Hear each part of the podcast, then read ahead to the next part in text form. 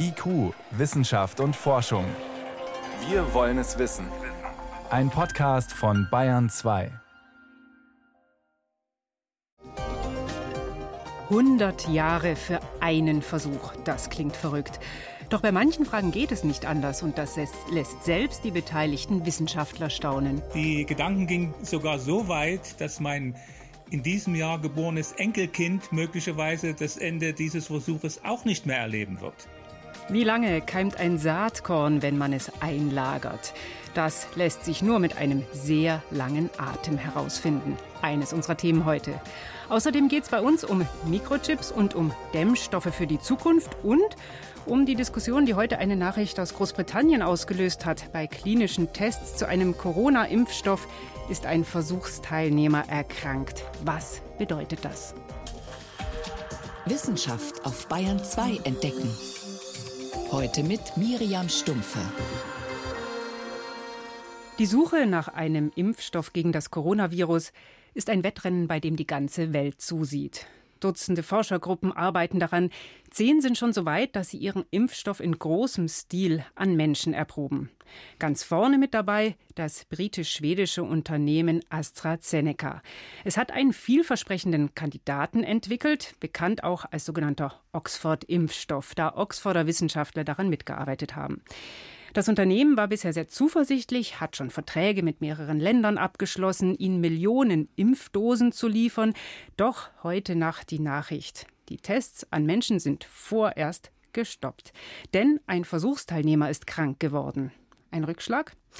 Meine Kollegin Jan Toczynski hat mehr Details dazu. Was weiß man denn? Ja, tatsächlich ist das Unternehmen schon sehr weit fortgeschritten und testet in einer sogenannten Phase 3, einer klinischen Phase an Menschen.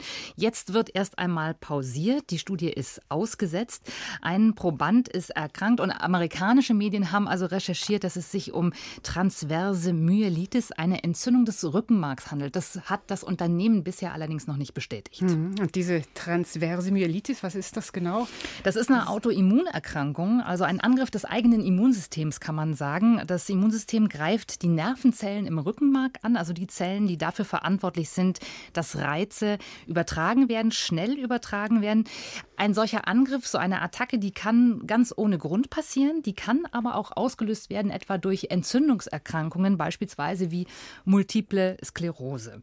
Das ist eine, eine seltene Erkrankung, die trifft sehr wenige Menschen. Im Jahr gibt es etwa einen Fall auf ja, eine Viertelmillion bis zu einer mhm. Million Menschen und die Symptome sind etwa eben Muskelkrämpfe und Entzündungsschmerzen. Und könnte das auch als eine Nebenwirkung von Impfungen auftreten?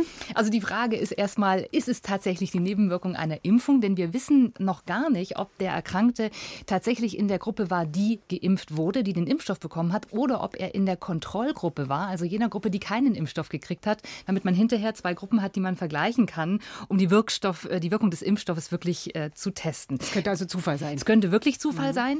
Und äh, tatsächlich, wenn er aber geimpft war, dann gibt es verschiedene Theorien wie der Erreger diese Autoimmunreaktion auslösen kann. Und eine davon ist eben, dass der Körper auf eine Infektion mit ganz viel Antikörperproduktion reagiert. Diese Antikörper, die können dann verklumpen und sich ablagern und im Rückenmark dann eben so eine Entzündung auslösen. Etwas Ähnliches wurde auch beobachtet im Zusammenhang mit einer Impfung gegen Hepatitis B. Einen beschriebenen Fall allerdings mhm. gab es da. Und bekannt ist auch, dass die, die Trägerviren, also quasi die Transportmittel des Impfstoffs, Impfstoffs, das sind äh, humane Adenoviren, die können in seltenen Fällen tatsächlich Entzündungen des zentralen Nervensystems auslösen. Ja, und da muss man dann am Ende wirklich genau untersuchen, äh, wo, wie hoch ist dieser Schaden versus Nutzen der Impfung. Und erstmal bleibt festzuhalten, man weiß noch nicht, ob der Mensch, der erkrankt ist, der Versuchsteilnehmer tatsächlich auch diesen Versuchsimpfstoff bekommen hat. Das Ganz genau, das wird man erst noch äh, herausfinden. Gut, aber äh, wenn man jetzt sich das anschaut, wie außergewöhnlich ist es denn, dass Studien zu Impfstoffen in diesem Status abgebrochen oder unterbrochen werden? Sie ist ja nur ja, unterbrochen. Genau, also das ist nichts Außergewöhnliches in der Tat. Das haben auch äh, alle Expertinnen und Experten heute mehrfach betont. Es ist wirklich normal. Das ist im Grunde ein Zeichen auch von Transparenz und dafür, dass die Qualitätskontrolle einfach funktioniert. Also äh, Forscher aus aller Welt haben das heute äh, betont, darunter auch der Chef, der Direktor des britischen Wellcome Trusts, einer Stiftung ähnlich wie der Bill und Melinda Gates Stiftung, Jeremy Farrar. Und dessen Devise heute war im Prinzip, das Ganze muss man natürlich ernst nehmen, man sollte es aber nicht nicht überbewerten. Wir kennen solche Beispiele zuletzt zum Beispiel auch aus einer Ebola-Impfung. Da hat sich äh, bei einer klinischen Überprüfung haben sich auch Gelenksentzündungen gezeigt und man hat auch festgestellt, die gehen tatsächlich auf die Impfung zurück, allerdings in einer ganz bestimmten Gruppe bei dieser Studie. Man hat dann die Studie ausgesetzt. Inzwischen ist dieser Impfstoff aber tatsächlich zugelassen, weil man auch da gesagt hat, der Schaden ist so gering, der Nutzen ist einfach äh, größer. Für all das gibt es Kontrollgremium bei diesen Studien, sogenannte Data and Safety Monitoring Monitoring Boards, die überwachen diese Studien, sorgen für Sicherheit des Studiendesigns und prüfen das regelmäßig und geben dann Empfehlungen ab, wie das im jetzigen Fall dann auch sein wird. Jetzt gibt es ja verschiedene Arten von Impfstoffen. Das ist jetzt dieser sogenannte auf human Adenoviren basierende. Ähm, gibt auch andere Ansätze. Wo stehen denn die anderen Impfstoffentwickler gerade? Könnte denen sowas auch passieren? Das kann natürlich immer passieren. Also äh, es ist tatsächlich so, bestimmte seltene Nebenwirkungen entdeckt man erst in der letzten Phase einer solchen äh, Studie. Manche Nebenwirkungen entdeckt man auch erst nach Zulassung. Auch das war heute ein Thema. Jeremy Farrar hat gesagt, wir werden alle Impfstoffe, die wir haben, auch nach Zulassung äh, weiter überprüfen müssen. Und wahrscheinlich wird auch der erste Impfstoff, den wir haben, noch nicht perfekt sein. Also das muss muss man sich immer äh, klar machen. Es gibt unterschiedliche Ansätze für Impfstoffe. Es gibt äh, zum Beispiel auch die Idee, dass man so das Virenmaterial einschleust und dem Körper quasi einen Bauplan für die Antikörper dann mitgibt und der Körper die selber entwickelt. Da hofft man sich dann eben, dass man schneller produzieren kann und auch weniger Nebenwirkungen hat. Und generell, was bedeutet dieser Vorfall, der ja auch wirklich alle auf den Plan gerufen hat, die Medien, die Öffentlichkeit, die das beobachten, huh, da ist jemand erkrankt. Was bedeutet der für die Forschung an Corona-Impfstoffen? Also man konnte in den letzten Wochen und Monaten ja sehen, da ist ungeheurer politischer Dampf dahinter. Also mhm. äh, Politiker haben aller Orten immer wieder betont, es wird einen Impfstoff geben, haben teilweise äh, Termine, Zeitpunkte festgelegt und gesagt, bis wann sie diesen Impfstoff gerne haben wollen. Zuletzt auch Trump. Äh, ganz genau. Äh, Länder haben bilateral mit Unternehmen verhandelt, um sich äh, Dosen für Impfstoffe zu sichern. Also da ist ungeheurer Druck auf die Forschung dahinter. Viele Hersteller produzieren jetzt auch schon Impfstoffe, noch gar nicht wissend, ob es überhaupt zu einer Zulassung äh, Wichtig ist zum jetzigen Zeitpunkt, dass all diese Dinge in Ruhe geprüft werden können, ohne politische Einmischung. Das war heute auch eine zentrale Aussage beim Wellcome Trust. Äh, denn Vertrauen in den Impfstoff äh, müssen wir alle haben, denn sonst spielt man am Ende nur den Kritikern in die Hände. Die Sicherheit hat oberstes Gebot. Eine Studie zu einem Corona-Impfstoff musste unterbrochen werden, aber damit sind längst nicht alle Hoffnungen auf einen wirksamen Impfstoff, Impfstoff vorbei. Vielen Dank, das waren Hintergründe von meiner Kollegin Jan Turczynski. Sehr gerne.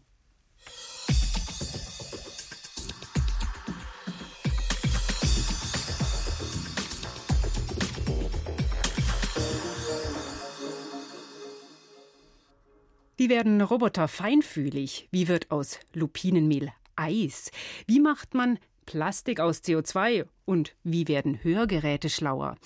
Das sind Fragen, auf die Erfinder in Deutschland schon clevere Antworten hatten. Und dafür haben diese Forschergruppen in den letzten Jahren den Deutschen Zukunftspreis bekommen. Der ist so etwas wie ein Oscar für Erfinder. Er soll Ideen belohnen, die innovativ sind und die auch Gesellschaft, Umwelt und Wirtschaft nutzen. Verliehen wird er im November. Seit heute aber stehen die drei Forscherteams fest, die es dieses Jahr in die Endrunde geschafft haben. Die Nominierten. Sebastian Kirschner stellt sie vor. Marmor an den Wänden, schwere Leuchter an der Decke, Gemälde und Reliefs mit großen deutschen Erfindern. Der Ehrensaal des Deutschen Museums, das passende Ambiente für die folgende Bekanntgabe. Herzlich willkommen zur Vorstellung der Nominierten des Deutschen Zukunftspreises, Preis für Technik und Innovation des Bundespräsidenten. Begrüßt Hausherr Wolfgang Heckel seine Gäste. Nur wenige dürfen die Veranstaltung live im Saal verfolgen. Corona-bedingt müssen die meisten sich mit dem Livestream begnügen. Der Freude der Nominierten tut das aber keinen Abbruch. Ich muss sagen, es ist natürlich eine große Ehre. Was man auch sagen muss, wir drei stehen hier jetzt als Nominierte und wir stehen für Tausende von Entwicklern und Forschern, die mehr als zwei Jahrzehnte an dieser Technologie gearbeitet haben. Ja, und das ist schon ein tolles Gefühl, dass wir jetzt die Serienreife erreicht haben und dass das hier auch die Anerkennung findet. Sagt Peter Kürz vom Halbleiterspezialisten Karl Zeiss SMT. Zusammen mit Kollegen von Trumpf Laser Systems und dem Fraunhofer Institut für angewandte Optik und Feinmechanik in Jena haben sie die sogenannte EUV-Lithografie entwickelt, eine neue Technik, um Mikrochips herzustellen. Um sie zu produzieren, verwenden die Forscher ultraviolettes Licht mit extrem kurzer Wellenlänge im Bereich von 13,5 Nanometern. Vorher lag die Wellenlänge noch bei über 100 Nanometern. Möglich macht dies ein besonders leistungsstarker Laser – der große Vorteil der Technik, die Mikrochips werden besonders leistungsfähig, ihre Herstellung ist energieeffizient und kostengünstig, sagt Peter Kürz. Wenn Sie in den nächsten ein bis zwei Jahren ein Smartphone kaufen, dann wird in diesem Smartphone ein EUV-Chip enthalten sein. Doch das Team konkurriert mit Entwicklern und Forschern der deutschen Carl Zeiss Meditech AG und des schweizerischen Inselspitals Bern. Auch sie kämpfen um die Gunst der Jury des Deutschen Zukunftspreises und zwar mit einem neuartigen Robotiksystem für chirurgische Eingriffe. Andreas Rabe vom Inselspital Bern, Universitätsklinik für Neurochirurgie. Also ganz bildlich gesprochen wollen Chirurgen schon über Jahrhunderte am liebsten vier Hände, mit denen sie operieren, und noch zwei zusätzliche Röntgenaugen. Und das ist das, was wir versucht haben herzustellen. Funktionen, Assistenzen, Bildgebung, die Unsichtbares sichtbar macht, eine Robotik, die den Chirurgen unterstützt in seinen Bewegungen und damit zu besseren Operationsergebnissen führt. Konkret bedeutet das, mit Fluoreszenz können Chirurgen Blutflüsse sichtbar machen. Bei mikrochirurgischen Eingriffen am Gehirn kann das zum Beispiel helfen, einen Schlaganfall während der OP zu verhindern. Oder sie können sich mittels Augmented Reality spezielle Bereiche bei der Operation markieren lassen. Gerade bei Tumoren, die sich oft nur schwer von umgebendem Gewebe unterscheiden, eine wichtige Hilfe, sagt Andreas Rabe. Wir haben kleinere Öffnungen, direkte Zugänge, das heißt, wir können minimalinvasiver schonender operieren und verkürzen damit Genesungszeit und Krankenhausaufenthalt. Wir vermeiden Zweituntersuchung durch die Information während der Operation. Und das Wichtigste, wir sind erfolgreicher. Wir schaffen häufiger unser Ziel zu erreichen, den Tumor komplett zu entfernen oder die Gefäße offen zu lassen. Und damit verlängern wir Leben. Mit dabei im Finale für den Deutschen Zukunftspreis ist auch ein Team aus Franken. Und zwar mit einer nachhaltigen, spritzbaren Fassadendämmung. Die Entwicklung der Firma Franken Maxit Mauermörtel, der Uni Bayreuth und der Dynion GmbH besteht aus 10 bis 200 Mikrometer kleinen Glashohlkugeln und zeichnet sich durch eine besonders hohe Dämmwirkung aus.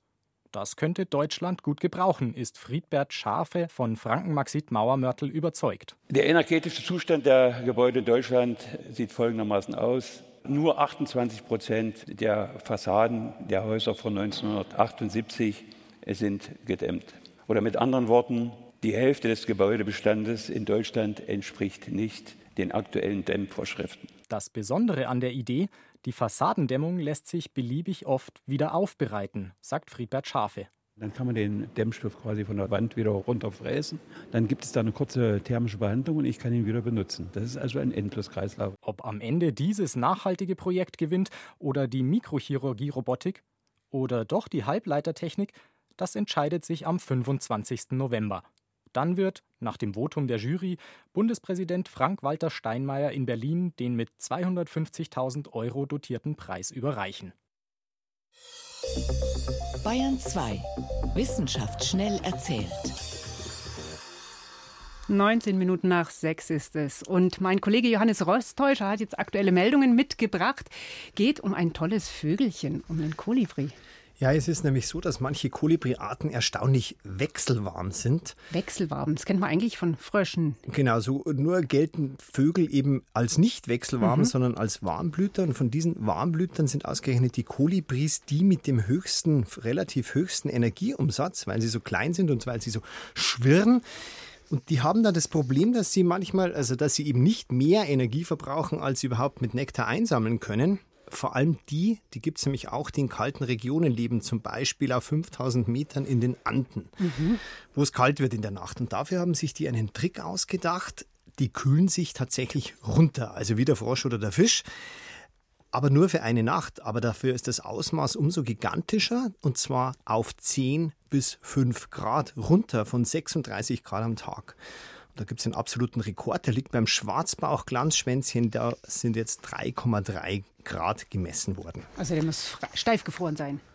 Ja, ziemlich, ja, so, so ähnlich. Und die schaffen das tatsächlich, indem sie sich in der Minute fast um ein Grad runterkühlen können, weil die müssen es ja schaffen von 36 auf 3,3. Jetzt gehen wir aber ganz schnell zu den Fischen, da ist es auch kühl und zwar zu einem Höhlenfisch, dem thailändischen Höhlenengelsfisch. Der sieht zwar nichts, weil er in der Höhle lebt, dafür kann der quasi gehen gehen. Also auch was Erstaunliches. Na, mhm. Ursprünglich klammert er sich wohl an den felsigen Grund fest, weil es da so starke Strömungen gibt in der Höhle. Aber der kommt auch vorwärts. Der hakt sich mit seinen auffälligen Flossen, die sind sehr muskelbewehrt, im Grund fest, in den Steinen. Und dann bewegt er sich fast wie so ein Salamander, schaut es von oben aus, verdreht das Rückgrat und bewegt sich tatsächlich vorwärts. Der schafft es sogar Wasserfälle rauf. Diese Art kennt man überhaupt erst seit vier Jahren. Jetzt hat man genau untersucht, warum der das schafft. Und das ist so, der hat einen besonders robusten Beckengürtel, den er dann entsprechend verdrehen kann. Das ist wohl der Grund. Und diese Ausprägung von diesem Beckengürtel, die hat man an insgesamt elf Fischarten jetzt gefunden, gehören alle zur gleichen Familie, zu den Flossensauger, haben wohl alle das Zeug zu gehen was einen natürlich daran erinnert, dass ja irgendwann der erste Fisch an Land gegangen ist. Gehende Fische, das ist toll. Und deswegen sind wir jetzt auch schon wieder am Land bei den Menschen, bei den Bergbewohnern, denen wird ja alles Mögliche nachgesagt. Und das haben jetzt vier Universitäten tatsächlich, eine davon in Österreich, untersucht, ob tatsächlich Bergbewohner besondere Charaktereigenschaften haben. Mhm, also sowas wie der kauzige Almöhi ist ja eigentlich ein Klischee. Stimmt aber jedenfalls laut dieser Universitäten. Bergbewohner gelten als weniger verträglich, eher introvertiert, weniger gewissenhaft, dafür emotional stabiler und offener für neue Erfahrungen. Die Forscher sagen, der Effekt ist nicht besonders ausgeprägt, aber stabil. Und es ist sogar so, je bergiger, desto ausgeprägter sind diese Eigenschaften. Mhm, und das ist jetzt so klischeehaft, würde ich sagen, dass ich mich frage, wie haben Sie denn das herausgefunden? Stimmt das wirklich? Die haben immerhin die Daten von 3,4 Millionen Amerikanern ausgewertet, die die mal freiwillig zur Verfügung gestellt haben. Insofern kann man sagen, es gilt in erster Linie jetzt für US-amerikanische Bergbewohner. Bergbewohner, die kauzig sind, Fische, die gehen können und Kolibris, die sich herunterkühlen. Vielen Dank, das war Johannes Rostäuscher mit den aktuellen Meldungen.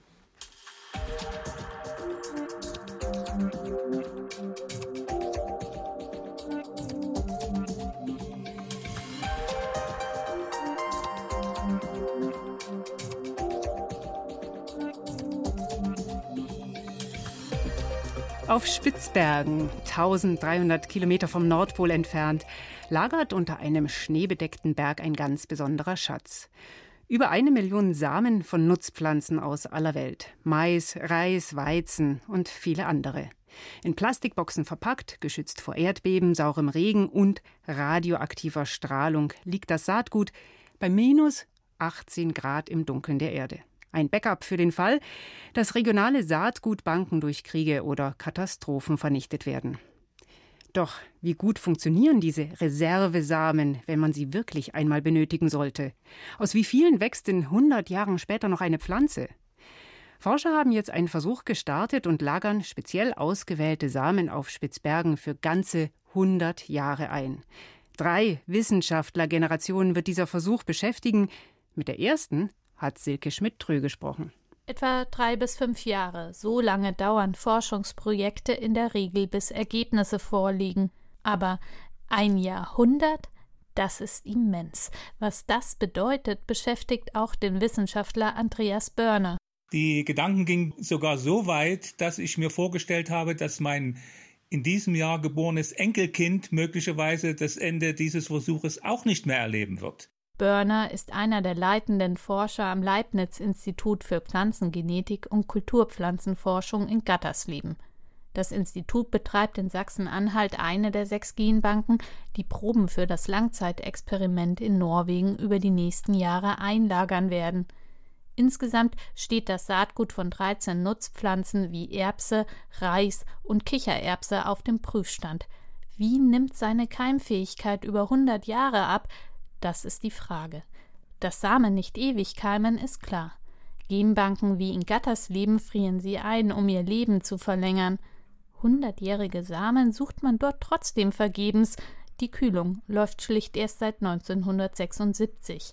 Vermutlich würden die Samen aber auch vorher ausgetauscht, weil sie den Fitnesstest von Andreas Börners Mitarbeitern nicht bestehen. Die prüfen alle paar Jahre Proben. Wir nehmen diese Samen, legen die aus auf feuchten Filterpapier und nach sieben Tagen wird geschaut, wie viel von 50 oder von 100 Samen haben noch gekeimt. Wenn die Keimfähigkeit unter 70 Prozent absinkt, dann muss es regeneriert werden. Das heißt, die Mitarbeiter säen die Samen aus, ziehen die Pflanzen auf, bis sie Samen tragen und tauschen sie gegen die alten aus. Das gleiche passiert im globalen Saatguttresor auf Spitzbergen, dem Schauplatz des Experiments. Hier lagern Genbanken sozusagen ihre Sicherheitskopien. Und in Zukunft auch die 100 Jahre Versuchssamen, der dortige Saatguttresormanager, der Norweger Osmund Asdal, koordiniert das Projekt mit besonderen Herausforderungen. Das größte Problem ist, dass ich 160 Jahre alt werden muss. Nein, ich denke, dass die größte Herausforderung ist, alles gut zu dokumentieren, damit neue Projektmanager genau wissen, was sie tun müssen. Denn das Saatgut bleibt nicht die ganze Zeit unangetastet. Alle zehn Jahre werden Mitarbeiter des Saatguttresors Teile der Samen für Tests verschicken. Wie viele keimen noch 2030, 2040, 2050 und 2120? Die Zeitspanne dürfte laut Osmund Asdal kein unüberwindbares Hindernis sein – wir erwarten, dass einige Arten über mehrere hundert Jahre keimfähig bleiben können, falls das Saatgut eine hohe Qualität hat. Und einige Samen können sogar mehr als tausend Jahre lebendig bleiben. Für den Forscher von der skandinavischen Genbank Nordic Genetic Resource Center ist es kurioserweise schon der zweite 100-Jahre-Versuch. Das Nordic Genetic Resource Center hat bereits 1984 Saatgut in einer Kohlemine auf Spitzbergen gelagert und 1986 startete ein 100-Jahre-Experiment. Wir haben also ein laufendes Projekt, nicht bei minus 18 Grad, wie sie im Saatguttresor herrschen, aber bei minus 3 Grad, wie sie bei Permafrost in der Kohlemine herrschen. Für die Genbankmanager von morgen dürfte der neue Versuch interessanter sein. Sie können dann mit den Ergebnissen genauer abschätzen, wann es für eingelagertes Saatgut kritisch wird. Allerdings hängt das nicht nur von der Art, sondern auch der Saatgutqualität ab. Die Forscher werden deshalb pro Art Proben aus drei Erntejahren und mehreren Sorten vergleichen. Und für die, die es dann ganz genau wissen wollen, schlummert in Gatters Leben noch eine Vergleichsprobe der Samen in flüssigem Stickstoff. Der hält die Samen für spätere Analysen bei annähernd minus 200 Grad, also deutlich kälteren Lagerbedingungen, fast so jung wie am Tag der Einlagerung, erklärt der Pflanzenwissenschaftler Andreas Börner.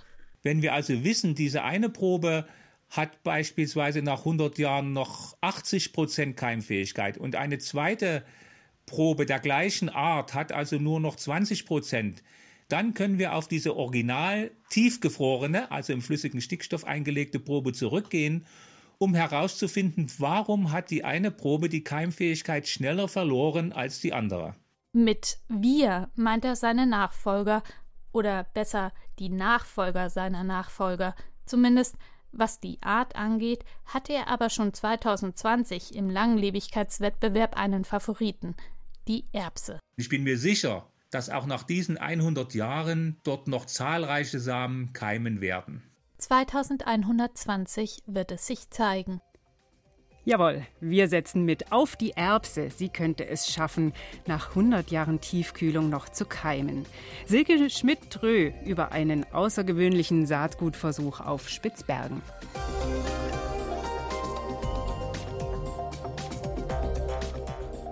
Das war's in IQ Wissenschaft und Forschung.